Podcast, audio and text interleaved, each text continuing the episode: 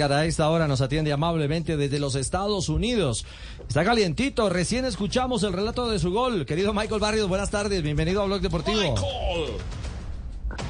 Sí, muy buenas tardes y gracias por la invitación a su programa y bueno, saludar a todos ¿Dónde? en el programa y a toda la gente que, que lo escucha. Hombre, Michael, ¿dónde lo agarramos a esta hora? No, en casa, en casa, descansando. Llegué a entrenar ahorita. Ah, bueno, ya está, ya está. Eh, vive, no, vive en los Estados Unidos. ah, de verdad. Sí. de verdad.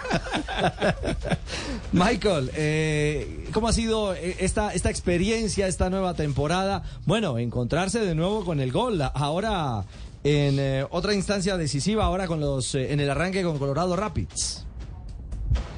Sí, claro, contento por el momento que, que estoy viviendo quizás eh, hace rato que no marcaba y bueno, he tenido la oportunidad de marcar dos veces consecutivas estos últimos dos fines de semana que hemos conseguido el empate al final con goles míos y bueno, eh, contento con eso, con aportar al equipo y bueno, seguir trabajando para, para lo que viene.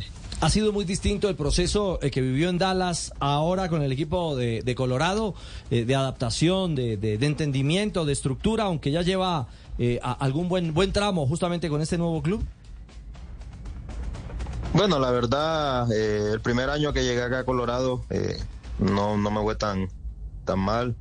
Quedé goleador del equipo, me fue muy bien en ese sentido, entonces creo que la adaptación no me costó mucho por lo que ya conocía la liga, ya conocía prácticamente los, equipos, los rivales, y bueno, solamente me quedó adaptarme a lo que era el clima de acá, eh, lo que era la ciudad, lo que era el, lo que el, equipo quería, lo que los técnicos querían. Y bueno, eh, ahora cada año se me, se me complica más eh, eh, de pronto un poco sobresalir en cada partido, pero bueno, cada vez que, se me presenta la oportunidad trato de aprovecharlo al máximo. Claro, eh, J, ¿tiene pregunta para Michael Barrios? Sí, una pregunta, Michael. Es, que usted en el, en el Uniautónoma llegó a jugar 49 partidos en un año y en Estados Unidos se juega en promedio entre 30 y 33 partidos al año. La diferencia es muy notoria en términos de rendimiento, entrenamiento y demás.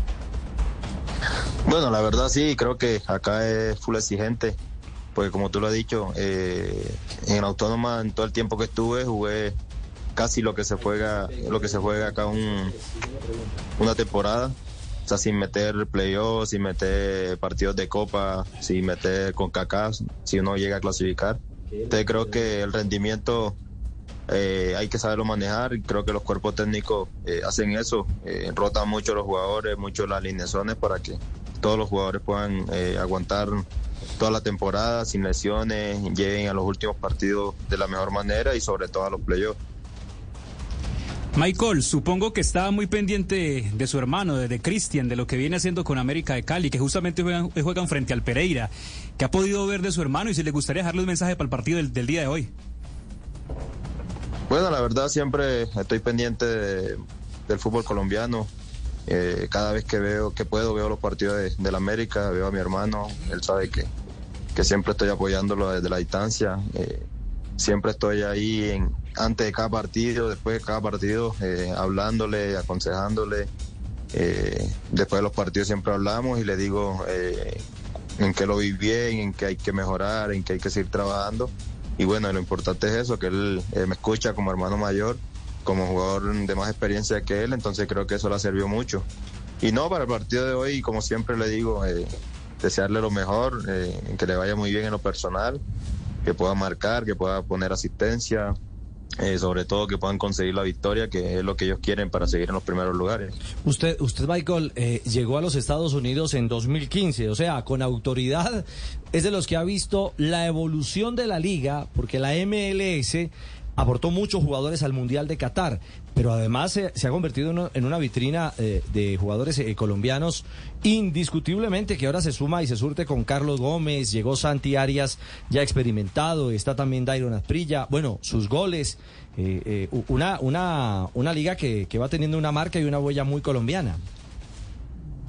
Sí, sí, la verdad creo que la liga, la MLS ha sido una liga que cada año va creciendo más, eh, no solamente para nosotros los colombianos, eh, para cualquiera de los latinos, sino que para todo el mundo. Creo que han llegado jugadores acá no solamente a retirarse, como lo veía la gente antes, que solamente venían un año, dos años a retirarse.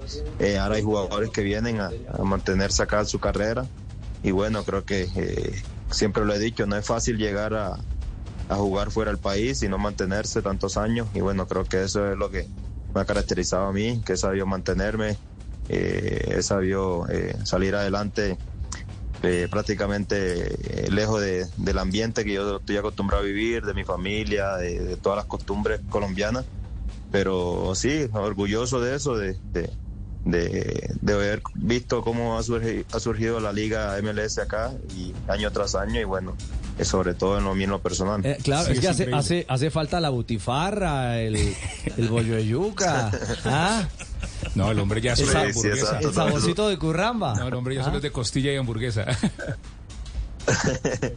sí, sí, claro, todo eso se extraña, la verdad. Eh, son cosas que, que uno con el tiempo eh, se va acostumbrando, pero bueno, los primeros años sí fueron, fueron duros, fueron demasiado eh, difíciles en ese sentido, pero bueno, eh, y ahora ya un poco más acostumbrado claro. y bueno, tratando ya la globalización, de, de, ya de encuentra unos chocorramos, queso costeño. No, y ve, ve, un hot dog y se imagina que es una...